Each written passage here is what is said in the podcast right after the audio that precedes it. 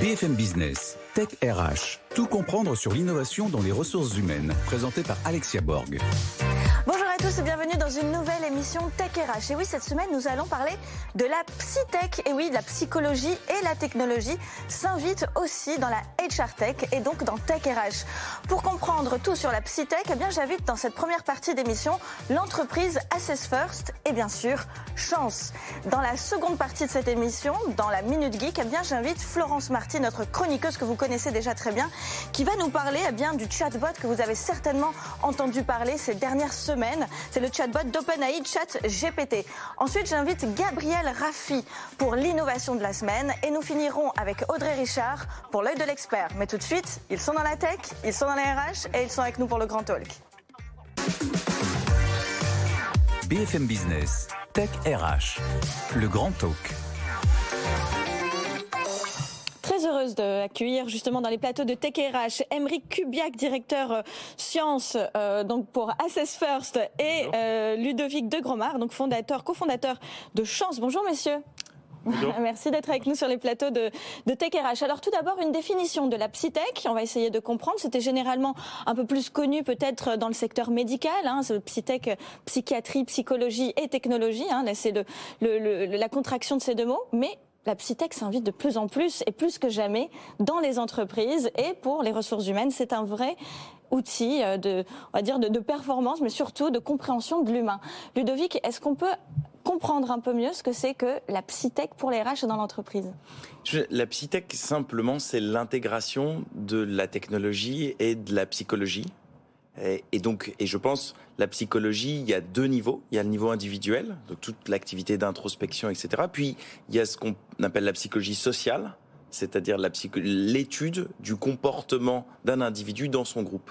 Et donc, la psytech, c'est finalement le, le, le rôle de la tech dans ces deux domaines sont la psychologie au niveau individuel et la psychologie sociale. Alors on dit que Chance, donc l'entreprise que vous avez euh, fondée, est l'une des pionnières dans la psytech. Pourquoi elle serait pionnière? Qu'est-ce qu'il y a de nouveau Qu'est-ce que vous avez apporté de nouveau et de premier, euh, de disruptif sur le marché? Ben, Ce que ce qu'on a, l'objectif de Chance est de d'essayer d'utiliser, d'appliquer la psytech à un domaine, qui est l'orientation professionnelle, pour permettre à chacun et à chacune, quel que soit son passé, de trouver sa place dans le monde professionnel et, donc dans la société in fine. Donc on utilise en fait, si je puis dire, la psytech dans un secteur bien déterminé, un sous-secteur bien déterminé qui est l'orientation professionnelle. Voilà, donc l'orientation professionnelle de votre côté, plutôt recrutement du côté d'Assess First aussi? Alors, il y a, un peu de tout. Et ce qui est intéressant justement dans la psytech, c'est que euh, les, fondements psychologiques, en fait, c'est des choses qui s'appliquent à différents types de contextes. C'est-à-dire qu'aujourd'hui, euh, notamment chez Assess First, mais aussi d'autres entreprises, on va être en mesure d'optimiser euh, les décisions, que ce soit côté RH ou côté, candidat, que ce soit sur du recrutement, de la mobilité interne, sur de la gestion d'équipe, également sur de l'orientation, ce qu'on fait aussi chez Assess First côté candidat. Donc en fait, ce qu'il faut vraiment bien comprendre, c'est que bah, la psychologie, la personnalité, les motivations, ça reste nos fondements en tant, en tant qu'humain et que ça va nous permettre, on va dire, d'anticiper plusieurs choses euh, sur sur les individus, que ça soit dans un contexte de travail, mais aussi dans un contexte, on va dire, de, de la vie courante. Je parlais de psychologie sociale. Donc au final, ça va s'appliquer vraiment à un ensemble de décisions qui est, qui est assez large. Alors la décision au niveau RH pour comprendre mieux les collaborateurs, mais aussi à titre individuel pour mieux se connaître. Je pense que le, mieux, c'est que les deux, justement, puissent travailler ensemble, se connaître à la fois dans l'entreprise et soi-même pour savoir s'il y a une compatibilité pour son évolution et aussi pour son orientation professionnelle. Alors est-ce qu'on peut faire un petit état de l'art aujourd'hui où on sont euh, les salariés, les entreprises, les RH dans cette connaissance de soi et de l'humain? Ludovic. Je pense que la connaissance de soi est très faible. Ça fait, ça fait 2000 ans qu'on nous dit qu'il faut se connaître et pourtant, quand on voit le mal-être ambiant, a fortiori avec les crises qu'on est en train de vivre, on voit, alors on parle de la grande démission aux États-Unis, je suis pas sûr que ce soit exactement le cas en France. Ce qu'on verrait plutôt en France, c'est une sorte de démission mentale. C'est-à-dire votre corps est au travail, mais votre cœur n'y est plus vraiment et une crise de l'engagement, une réflexion. Est-ce que ça a du sens? Quel est le sens? Donc, je pense que c'est ça ce qu'on est en train de vivre aujourd'hui. Euh, et donc, est-ce que c'est suffisant? Bah, Vraisemblablement non. Et je pense qu'il y a un intérêt, évidemment, pour les individus à se connaître davantage et à déterminer quelle est sa place, mais évidemment aussi pour les RH et pour les entreprises qui ont intérêt à ce que les collaborateurs, les collaboratrices trouvent leur place trouvent du sens dans ce qu'ils sont en train de faire et donc se projettent avec l'entreprise et in fine performent. Oui, parce qu'il n'y a rien de pire qu'un salarié qui n'est pas là psychologiquement. C'est-à-dire qui est là, comme vous disiez, euh, physiquement, mais qui a démissionné mentalement et qui est déjà peut-être ailleurs. Je pense que ça peut coûter très très cher à une entreprise, au-delà de la frustration à titre individuel. Alors on va parler peut-être un petit peu plus côté RH avec Assess First aujourd'hui. Qu'est-ce que les RH viennent chercher dans justement ces tests euh, psychométriques, on peut dire, et, sur cette connaissance un peu plus euh, du candidat? Alors, je pense qu'il y, a vraiment euh, deux choses. Aujourd'hui, ce que vont venir chercher les RH, c'est euh, surtout de l'objectivité. C'est-à-dire qu'on parlait de, méconnaissance de soi aujourd'hui avec Ludovic. Ce qu'il faut bien comprendre, c'est côté RH, aujourd'hui, il y, a plusieurs problèmes. C'est-à-dire qu'on a tendance à prendre des décisions sur base de notre intuition, notre feeling. Et c'est un gros problème avec, l'orientation psychologique. C'est-à-dire qu'aujourd'hui, quand on parle de psychologie, de personnalité, on se dit intuitivement, bah, qui est mieux placé pour évaluer un être, autre être humain euh, bah, Un autre être humain, tout simplement. Sauf que euh, bah, c'est complètement, complètement faux. Et côté RH, ça mène à trois choses euh, qui sont problématiques. Déjà, une baisse dans l'engagement des, des, collaborateurs, puisqu'on ne va pas les positionner sur les bons postes. Une baisse aussi de la performance.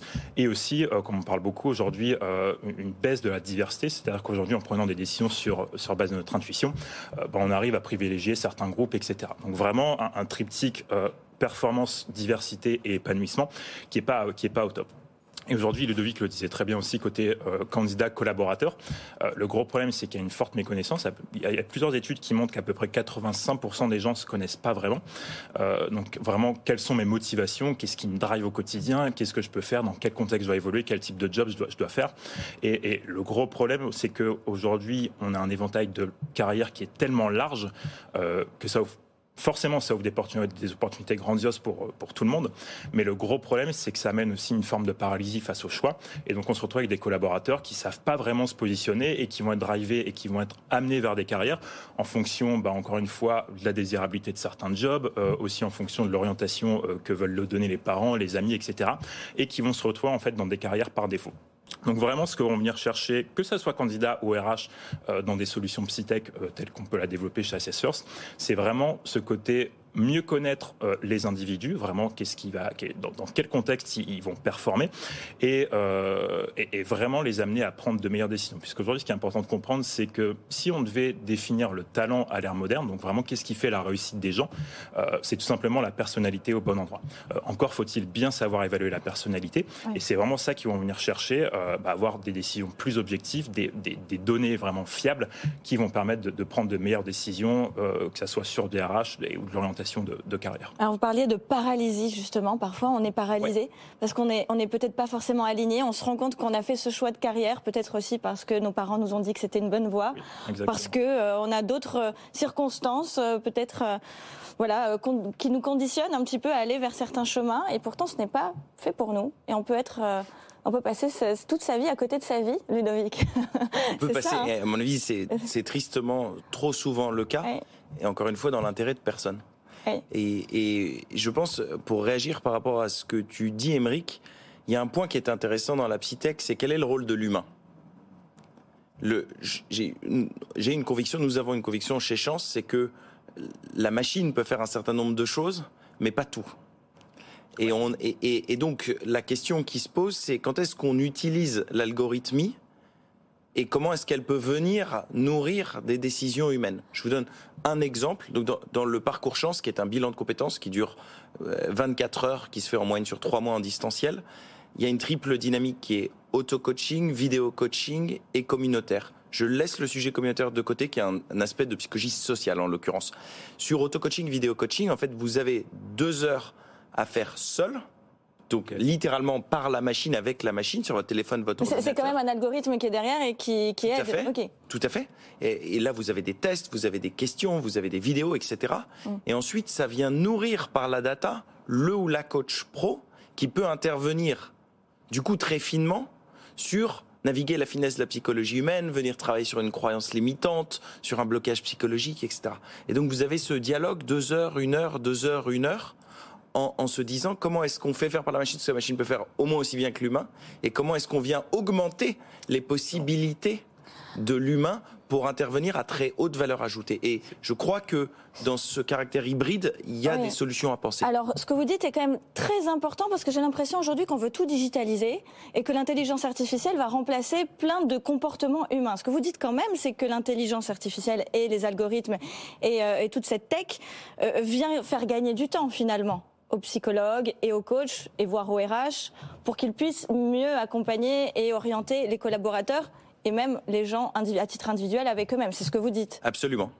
je ne crois pas au tout automatisé quand on veut réaliser un service de bout en bout. Mm. Je pense que l'automatisation, la tech, l'algorithmie, la data peut être très performante et plus performante de l'humain dans certains cas déterminés. Et je pense qu'SS First en est un, exemple après, c'est justement ça qui est intéressant de comprendre quand, on parle d'intelligence artificielle, pardon, algorithmie, etc. C'est de comprendre que dans, le fond, une technologie, ça change pas la société. C'est vraiment sa réappropriation par l'être humain qui va en permettre d'en faire une, réelle évolution. Et, aujourd'hui, pour moi, on parle de révolution technologique, de révolution algorithmique, mais on est davantage sur une révolution humaine. C'est-à-dire comment, en tant qu'être humain, je peux mettre mes propres conceptions, mes propres billets de, côté, ou en tout cas les retarder. Comment je peux aussi m'émanciper d'un point de vue intellectuel pour comprendre bah, la, force et la puissance que va m'amener cet outil dans, ma décision, comment va permettre de me prendre une décision plus objective, et aussi comment, on va dire, créer des synergies collectives pour euh, construire cette intelligence artificielle? Aujourd'hui, on a énormément de boîtes qui vont euh, développer des IA, etc., mais on va se retrouver avec des profils euh, qui n'ont rien à voir avec la psycho, qui ont fait d'autres types d'écoles, etc., et au final qui ne sont pas experts du sujet. Et donc je pense que l'intelligence artificielle a vraiment le pouvoir de renforcer, on va dire, l'humain à deux niveaux. Déjà au niveau individuel, pour s'émanciper, comme je le disais, intellectuellement, et, comprendre comment cette intelligence artificielle va nous permettre, euh, comme tu le disais très bien, euh, d'augmenter en quelque sorte nos capacités. Et deuxième point, d'un point de vue collectif, comment on peut créer des synergies entre différents types d'expertise, que ce soit des psychologues, euh, des techs, des commerciaux et autres, pour construire au final un monde qui sera, qui sera on va dire, opportun et, et bénéfique à tous dans le futur. Messieurs, il nous reste moins de deux minutes. J'ai envie de vous laisser une minute chacun pour motiver les auditeurs et les téléspectateurs à se connaître davantage eux-mêmes, à faire pourquoi pas le parcours chance, à faire pourquoi pas euh, quelques tests avec Assess First. Qu'est-ce qu'on peut dire à nos auditeurs pour que justement les faire passer à l'action? Soyons des coachs aujourd'hui à l'antenne et euh, aidons nos auditeurs à se connaître. Ludovic. Si j'ai une seule chose, c'est essayer de penser le travail autour de quatre piliers, qui sont travail égale un métier, donc c'est un ensemble d'activités qui correspond à votre motivation intrinsèque une finalité, qu'est-ce que je sers, la motivation extrinsèque, un environnement de travail, ce qui est plus ou moins autonome, plus ou moins hiérarchique, plus ou moins perfectionniste, etc.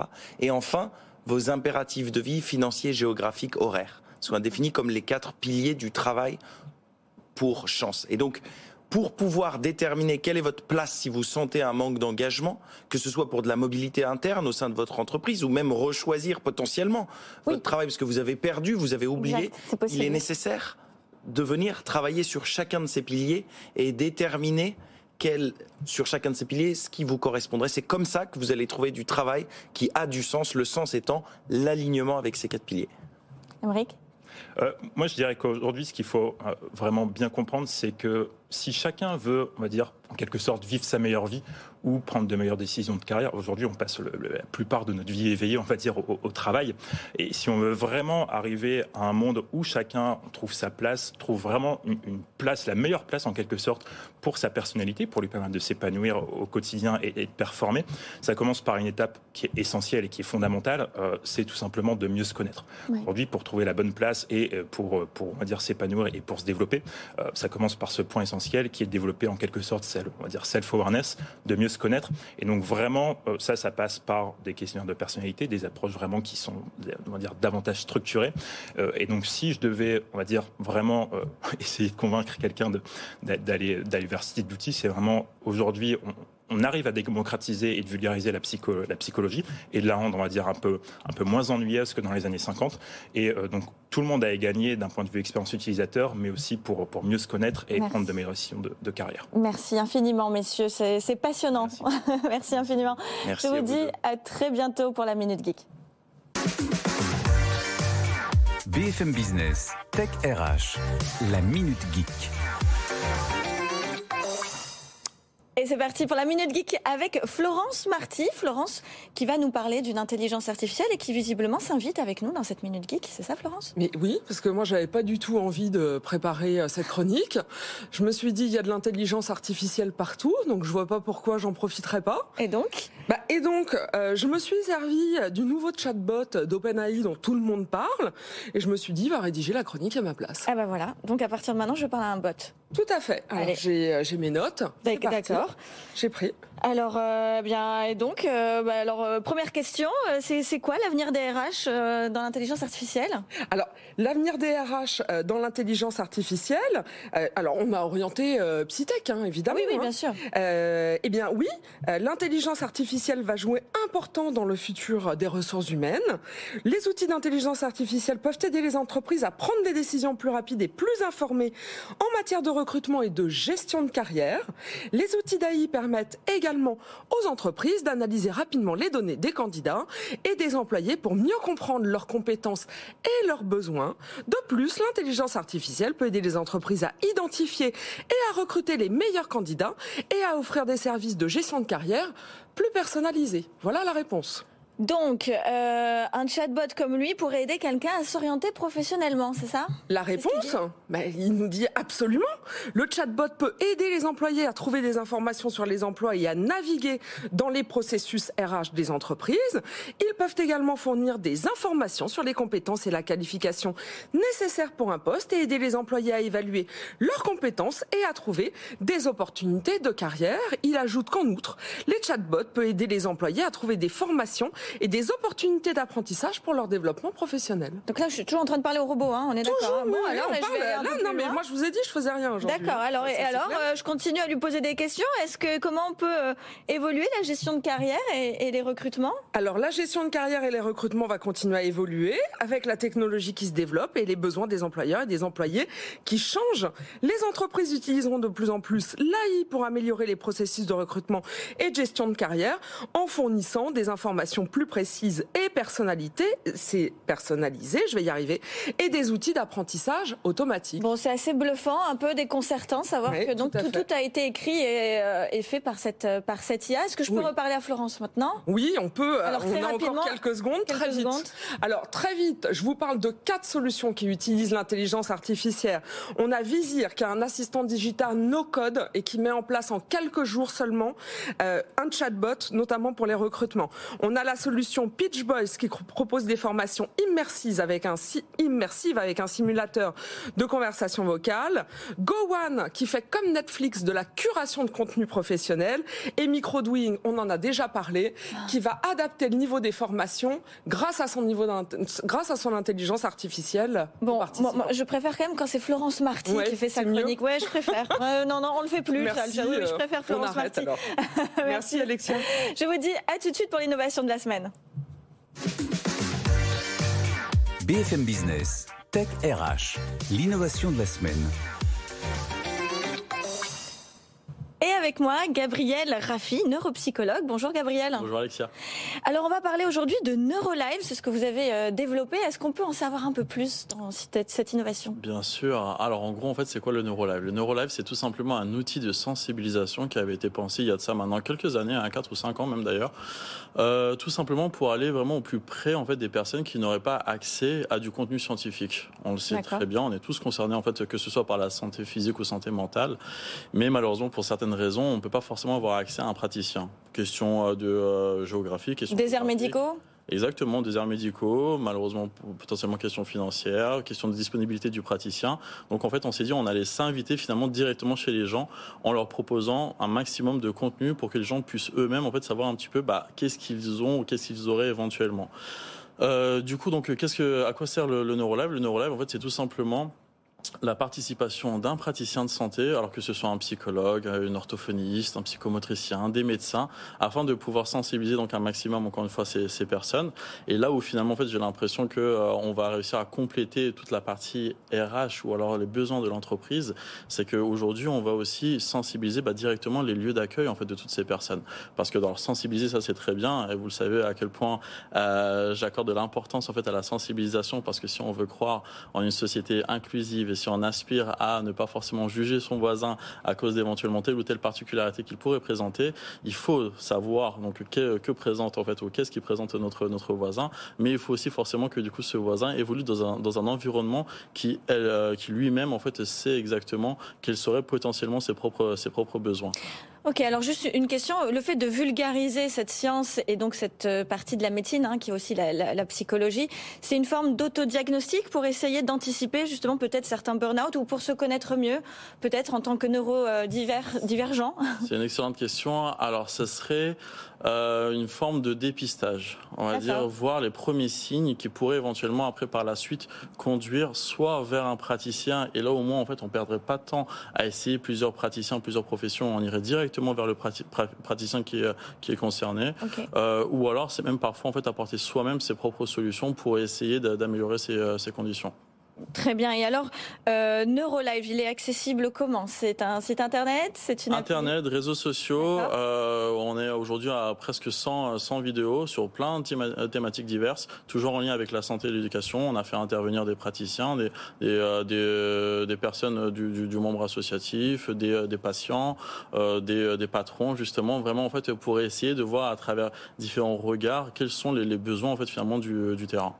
Et aujourd'hui, donc tous les salariés peuvent éventuellement, euh, bien sûr, hein, sont invités aussi à, à, consulter. Alors non seulement les salariés, euh, qui là pour le coup vraiment en fait ça serait une chance, mais euh, aujourd'hui, je pense que là vraiment le, le, next step en fait, ça serait quoi? Ça serait bah, directement sensibiliser les RH pour que à ce moment-là en fait les entreprises elles-mêmes en fait finalement prennent cette initiative de euh, d'intégrer les, les, les, personnes dans le monde de, dans le monde du travail. Voilà, et puis ça pourrait aussi bien aider les collaborateurs à à anticiper, à se préparer et à être euh, plus vigilants sur leur propre santé et surtout santé mentale. Merci infiniment, Gabriel euh, Raffi. Merci beaucoup. Je vous dis à très vite pour l'œil de l'expert cette fois-ci. BFM Business, Tech RH, l'œil de l'expert. Et avec moi, Audrey Richard, présidente de la NDRH et aussi DRH. Bonjour Audrey. Alors, euh, quels sont les, constats et la conclusion qu'on peut faire de cette émission est ce que vous faites, vous, euh, dans votre quotidien en tant que RH. Qu'est-ce qu'on peut constater? Alors débat très très très intéressant. On voit en effet que la psytech peut intervenir sur l'individuel et le collectif. Ça c'était très intéressant. Sur les grands process RH, recrutement, connaissance de soi, parcours professionnel, formation. Maintenant, je mets quand même un point d'attention sur le principe de réalité, parce que toutes les entreprises ne sont pas au top d'un point de vue techno. Et quand on parle de psytech, c'est bien le meilleur de la techno au profit de, euh, de sujets euh, plus RH, euh, plus humains.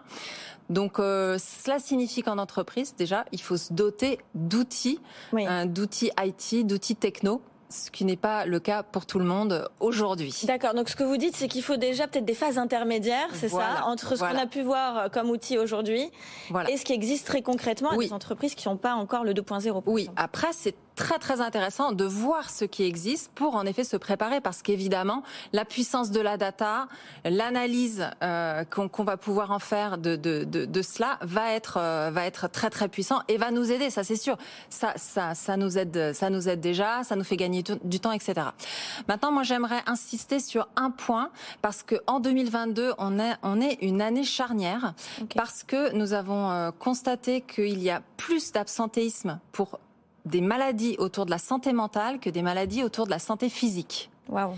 Et donc, l'ouverture sur le champ concernant la santé mentale euh, est, est, est, très important et on voit de plus en plus d'investissements de, en, en, techno autour de, la, de ces notions de psytech pour travailler sur, euh, sur la santé mentale J'ai trop de questions en si peu de temps, mm. mais euh, déjà, est-ce que par rapport aux outils qu'on a vus aujourd'hui, est-ce que ça fait pas peur au RH de se dire, mais si on commence à, à, faire en sorte que tout le monde se connaît, tout le monde se réoriente, est-ce qu'on va pas perdre les talents? Non, non, non, ça fait pas peur euh, au RH. Les DRH euh, sont toujours friands de connaissances, de montée en compétences, donc cela implique une montée en compétences, bien évidemment. La NDRH peut bien sûr aider, c'est un de nos notre Donc non, non, non, non, non.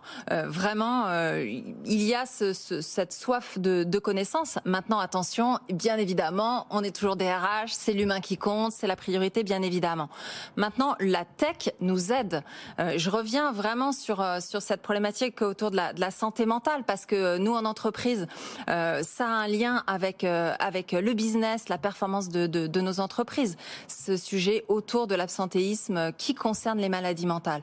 Et donc là, moi, je vois une piste intéressante qui nous permet peut-être de travailler sur un prédiagnostic et ensuite d'aider nos, nos, salariés dans, dans, dans, dans, cette euh, problématique. Et dans leur développement. Merci infiniment, Audrey Richard. C'est toujours euh, très passionnant et intéressant d'avoir votre regard. Merci infiniment et merci à vous d'être resté avec nous jusqu'à la fin de cette émission. Je vous dis à la semaine prochaine.